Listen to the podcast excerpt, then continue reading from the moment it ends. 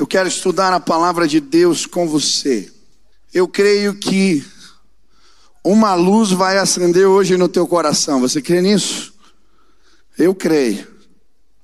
Quero ler com vocês, segundo 1 Coríntios capítulo 2, versículo 6 em diante. 1 Coríntios capítulo 2, versículo 6 em diante. Diz assim a palavra do Senhor: Entretanto, falamos de sabedoria entre os que já têm maturidade, mas não da sabedoria desta era ou dos poderosos desta era que estão sendo reduzidos a nada. Ao contrário, falamos da sabedoria de Deus, do mistério que estava oculto, o qual Deus pré-ordenou antes do princípio das eras para a nossa glória. Nenhum dos poderosos desta era o entendeu. Pois se o tivesse entendido, não teriam crucificado o Senhor da glória. Todavia, como está escrito: olho nenhum viu, ouvido nenhum ouviu, mente nenhuma imaginou o que Deus preparou para aqueles que o amam. Mas Deus o revelou a nós por meio do Espírito. O Espírito sonda todas as coisas, até mesmo as coisas mais profundas de Deus, pois quem conhece os pensamentos do homem, a não ser o Espírito do homem que nele está? Da mesma forma, ninguém conhece os pensamentos de Deus, a não ser o Espírito de Deus. Nós, porém, não recebemos o Espírito do mundo, mas o Espírito procedente de Deus, para que entendamos as coisas que Deus nos tem dado gratuitamente. Delas também falamos, não com palavras ensinadas pela sabedoria humana, mas com palavras ensinadas pelo Espírito, interpretando verdades espirituais para os que são espirituais. Quem não tem o Espírito não aceita as coisas que vêm do Espírito de Deus, pois são loucura e não é capaz de entendê-las porque elas são discernidas espiritualmente. Mas quem é espiritual discerne todas as coisas e ele mesmo por ninguém é discernido. Pois quem conheceu a mente do Senhor para que possa instruí-lo, nós, porém, temos a mente de Cristo. Amém. Muitas vezes ingressamos no reino, mas mesmo assim vivemos em penumbras. Não somos capazes de discernir a beleza do que Deus tem para nós. É muito interessante o livro de Corinto, a história desta igreja. O apóstolo Paulo ele estava ah, em Atenas e ele vai para Corinto. E ali ele encontra Priscila e Áquila, que eram judeus convertidos que vieram da perseguição ah, romana ali em Roma para aquele lugar e eles eram fazedores de tendas. E ali eles encontram Paulo e começam um negócio. Eles começam a fabricar tendas enquanto pregavam o evangelho. O apóstolo Paulo tinha uma estratégia quando chegava nas cidades, ele primeiramente procurava uma sinagoga. Ele então chega na sinagoga, onde Crispo é o líder dessa sinagoga, e ali ele começa a, apresentar Jesus usando o Antigo Testamento, as profecias, e apontando para Cristo. Logo, o chefe da sinagoga, Crispo, se converte, e aí começa uma série de embates, eles são expulsos dali. E aí o apóstolo Paulo vai para a casa de Tício, o justo, o gentil que havia se convertido, que tinha uma casa ali perto, e começa a igreja de Corinto. Assim começa aquela igreja. Mas a palavra de Deus é poderosa. Eles continuam pregando. E logo o outro chefe da sinagoga que ficou no lugar, Sóstenes, se converte. Uma confusão se instala. Eles são levados para Galho, procônsul, e Galho fala assim: Olha, eu não vou julgar as questões de vocês, e por isso Sóstenes é espancado pelos judeus mais radicais, e esse é o contexto. E é nesse movimento que Deus fala a Paulo: não vá embora deste lugar. Ainda são muitos os que me pertencem aqui. E ele fica um ano e meio em Corinto, plantando esta igreja. E ele vê a fé de muitos florescendo, pessoas sendo salvas. Mas sabe, com o passar do tempo, muitos do que haviam se convertido estavam esfriando na fé. E ele escreve essa carta. Uma realidade de Corinto, existiam vários templos, mas um dos templos famosos ali era o de Apolo, onde ficavam as sacerdotisas chamadas pitonisas, e elas faziam profecias, previam os futuros, eram videntes antigas. E muitas pessoas iam ali buscar consulta a respeito do futuro e continuavam em sombras, continuavam vazios. Mas o apóstolo Paulo está dizendo agora para a igreja: ei, vocês ingressaram no reino, mas muitos de vocês continuam vivendo na escuridão, em sombras. Esses dias eu atendi um jovem e ele estava me falando, pastor, eu não sei o que aconteceu comigo. Durante muito tempo eu frequentei a igreja, eu vi a igreja, mas eu estava perdido, eu estava aqui, eu conhecia Jesus, mas parece que uma chave virou e agora eu estou enxergando as coisas de Deus. Eu estava na sala do meu pai conversando com ele, eu falei: Ó, oh, olha aqui essa sala. Para muitas pessoas que ingressam no reino funciona assim. Se eu apagar a luz, você consegue ver que tem o contorno do sofá, que tem um quadro na parede, que tem uma estante com livros atrás de mim, mas você não é capaz de ver os detalhes. Quando eu acendo a luz, você consegue ver sim a beleza dos quadros pendurados na parede, os títulos que estão atrás de mim na estante, você consegue ver os detalhes. Tem muita gente que ingressa no reino de Deus, mas vive com a luz apagada, só vê os contornos.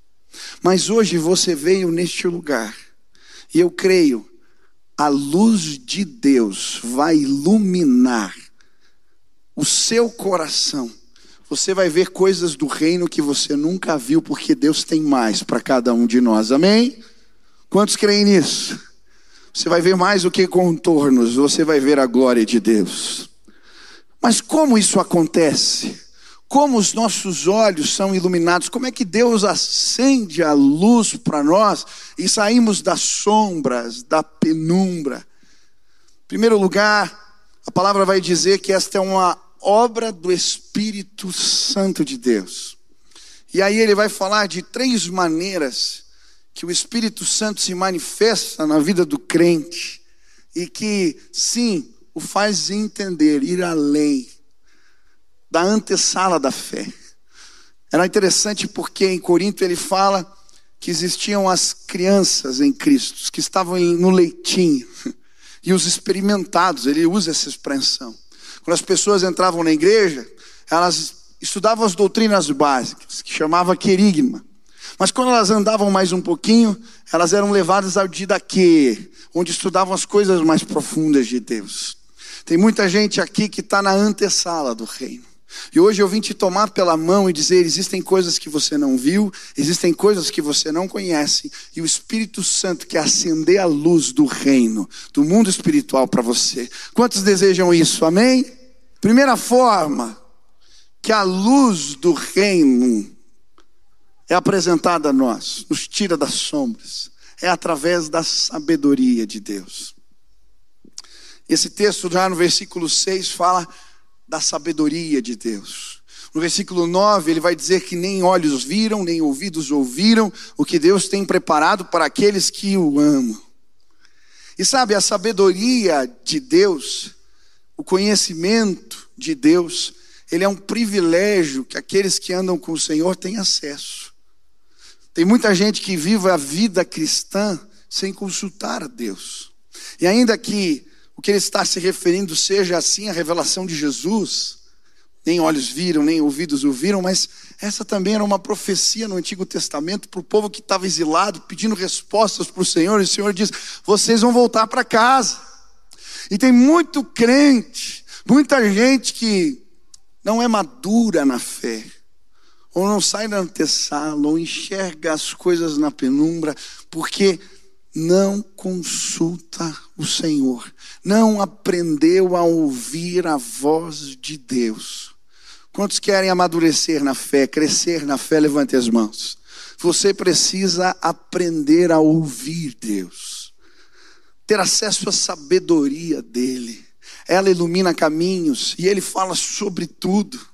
Deus se revela, Deus se mostra. Uma das coisas que eu sou grato a Deus na minha vida, porque meu pai não apenas me apresentou uma religião, uma doutrina, ele me apresentou também um Deus que fala e participa das minhas decisões. Eu queria te dizer: Deus pode iluminar os teus caminhos, Ele pode se revelar a você. Essa semana eu tive uma experiência muito legal. Um amigo meu, eu cheguei aqui na igreja, nós saímos e ele estava me contando de uma crise que ele estava vivendo. Ele fez 40 anos recentemente, eu acho que ele entrou numa crise de meia idade. Porque ele falou para mim, cara, eu comecei a questionar tudo. Será que eu estou no emprego certo? Será que eu dediquei minha vida no lugar certo? Será que eu não tenho que mudar de cidade, mudar de país, começar de novo? Eu estava questionando tudo. E aí, nesse contexto, eu tirei férias.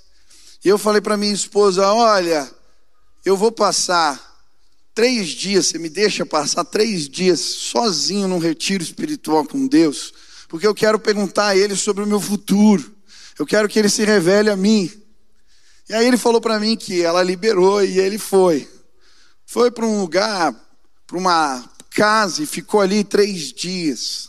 Logo no primeiro dia ele estava orando, entrou no chuveiro, estava clamando: Deus, fala comigo aqui, fala comigo aqui, se revela a mim.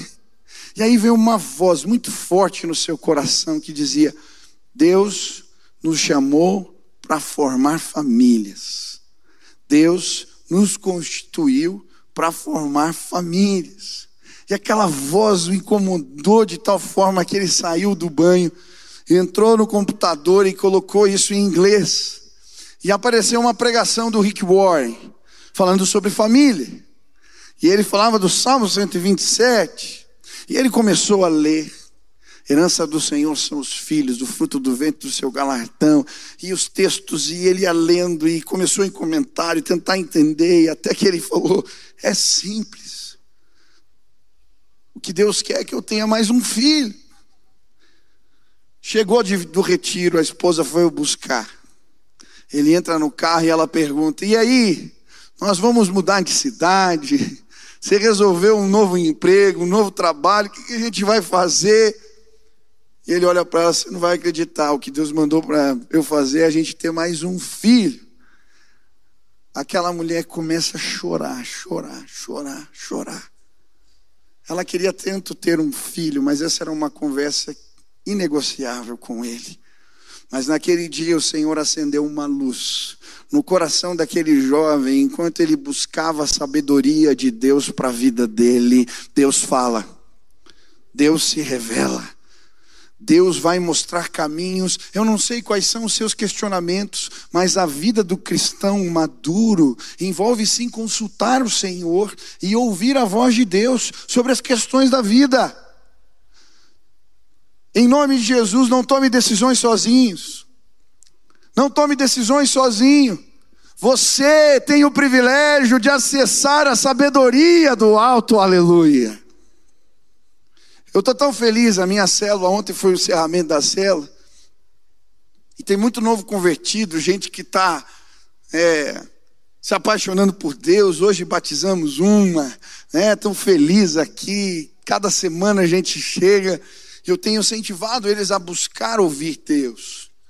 Eu fiquei tão feliz que durante a célula, um, um jovem empresário da minha célula veio me procurar, pastor.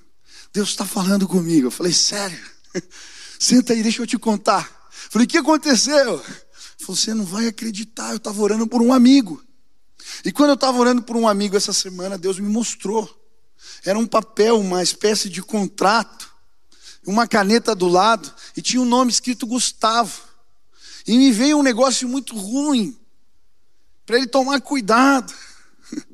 E aí, eu cheguei para ele essa semana e disse: Cara, não sei se faz sentido, mas eu estava orando para você e eu vi assim, com o nome escrito. Um... O cara ficou branco, pastor. Ele ia assinar um contrato com um rapaz que tinha esse nome essa semana. Deus está falando comigo. Eu falei: Tá, Deus fala. Em nome de Jesus, você vai ter acesso à sabedoria de Deus. Ele fala através de sonhos, de visões, através da sua palavra. Ele usa pessoas para falar com a gente, conselhos. Sim, em nome de Jesus, não ande no escuro. Você já entrou para o reino, mas você está vivendo as sombras. Ei, Deus quer te revelar a beleza, quer segui-lo. Ele vai derramar sabedoria na tua vida, na tua casa, entre os seus, em nome de Jesus. Pode aplaudir ao Senhor.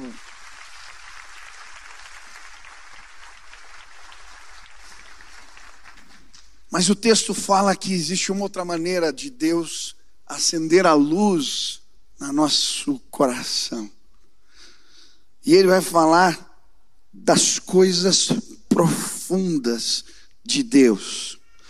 O Espírito sonda todas as coisas, diz o versículo 10, até mesmo as coisas mais profundas de Deus. Pois quem conhece os pensamentos do homem a não ser o espírito do homem que nele está? Da mesma forma, ninguém conhece os pensamentos de Deus a não ser o espírito de Deus. O que, que ele está falando? Você é capaz de saber o pensamento da pessoa que está do teu lado aí? Não. O único capaz de discernir os seus próprios pensamentos é você. É isso que ele está dizendo que, que Deus fez? Quando a gente entrega a vida para Jesus, Ele coloca o Espírito dele dentro da gente. E por isso, quando estamos cheios do Espírito, nós passamos a entender até mesmo as coisas profundas de Deus. Aleluia. Quantos têm o Espírito de Deus aqui? Aleluia, Ele está em você. Mas sabe, tem pessoas que não vivem as coisas profundas de Deus porque não buscam uma intimidade, não buscam um relacionamento. Tem coisas incríveis do reino que você não faz ideia, porque a luz está apagada para você. Mas, pastor, como é que eu tenho essa intimidade mais profunda com o Senhor? Como é que eu vivo essas experiências profundas com Deus? Eu lembro bem certinho, alguns anos atrás, eu fui num congresso, era uma conferência, e tinha um pregador, um grande avivalista, que estava ministrando numa igreja, e ele pediu para que quem fosse pastor de jovens com menos de 25 anos, naquela época eu tinha, né? Eu estou velho agora. E ele, falou: vem aqui na frente. Eu fui, eu e mais um jovem fomos lá na frente e ele orou por nós. E eu lembro bem certinho: aquele homem não pôs a mão na minha cabeça, mas quando ele estendeu as mãos, eu caí de joelhos prostrado e eu senti uma coisa tremenda, uma visitação tremenda de Deus. E quando eu levantei, eu estava com um amigo. Ele olhou para mim e disse: Ei, teu rosto está todo empipocado. Eu falei: Que negócio estranho. Não dei muita bola. Quando entrei no carro, e eu abaixei o espelhinho do carro, olhei, eu estava com o rosto todo empipocado. Eu falei: Deus, que negócio é esse? Unção da catapora agora? Isso eu nunca vi. Para que que isso daqui me serve? E eu então ouvi a voz do Espírito dizendo para mim: Ei, eu deixei uma marca no teu rosto, para você entender que existem coisas do meu poder que você ainda não conhece. E sabe, hoje Deus te trouxe aqui para que eu pudesse te dizer: existem coisas do poder de Deus que você ainda não conhece coisas profundas do Espírito. Mas, pastor, como é que eu conheço essas coisas? Ei, sabe como é que o apóstolo Paulo conheceu essas coisas? Fazendo viagem missionária.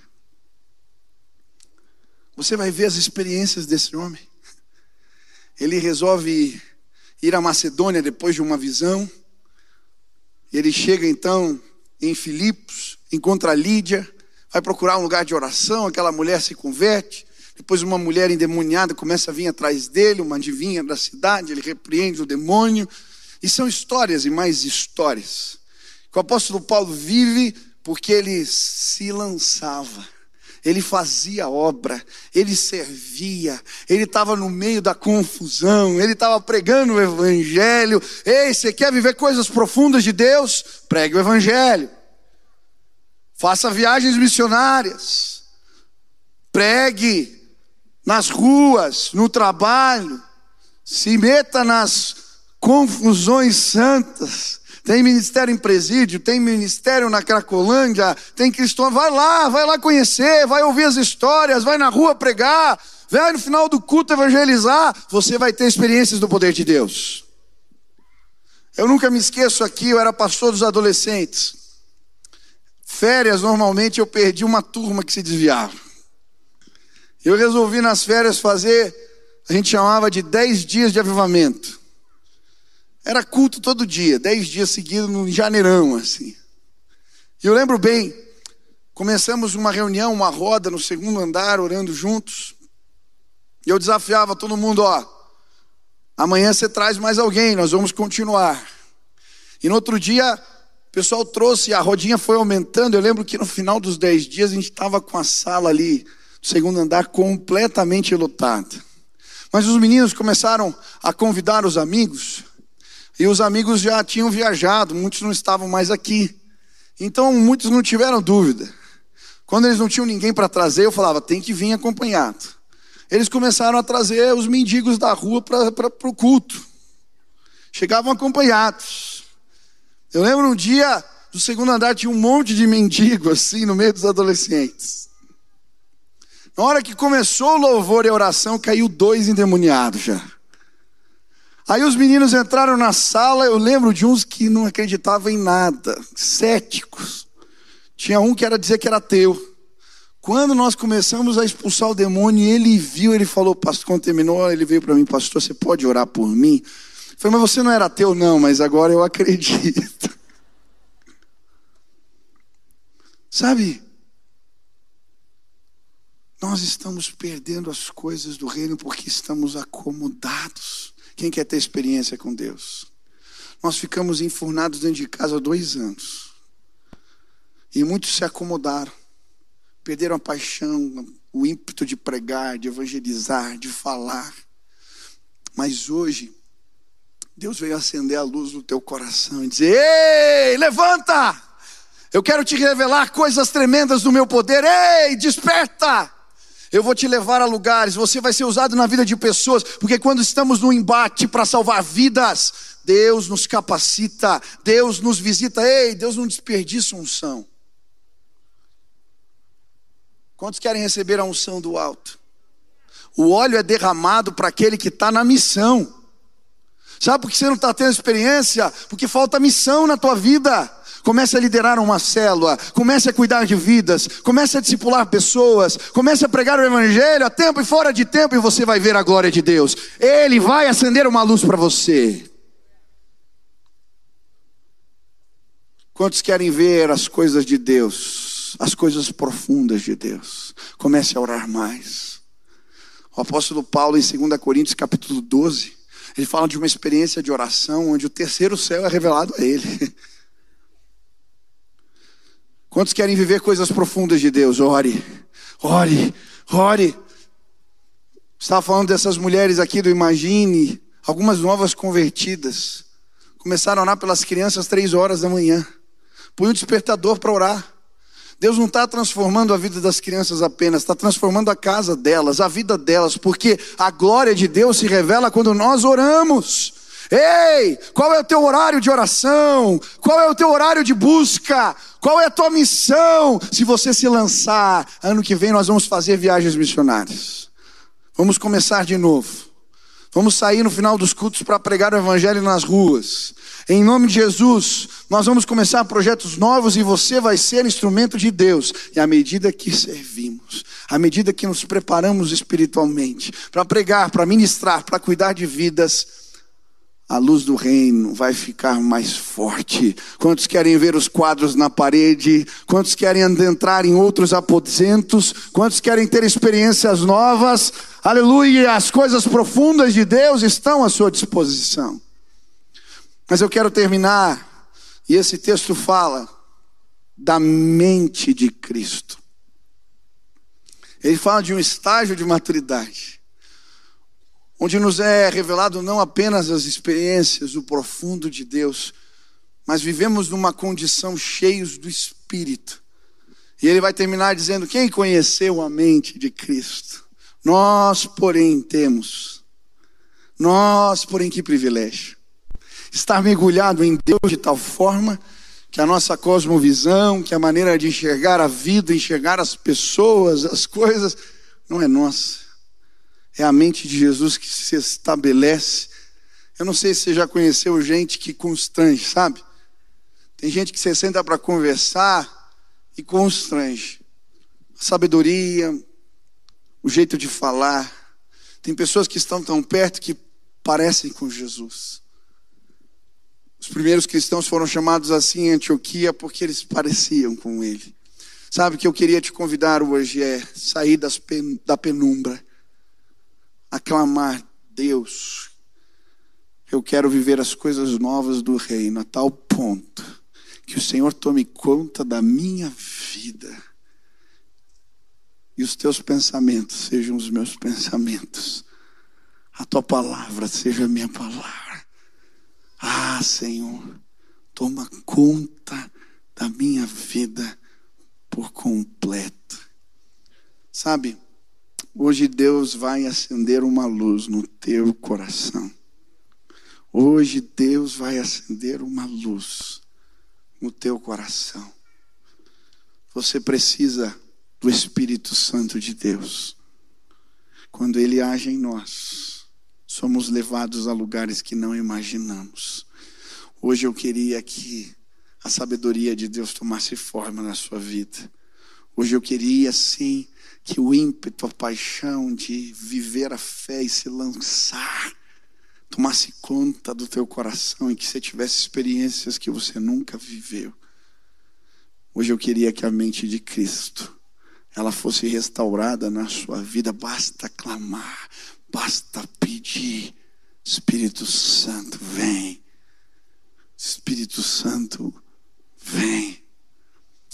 Espírito Santo, vem.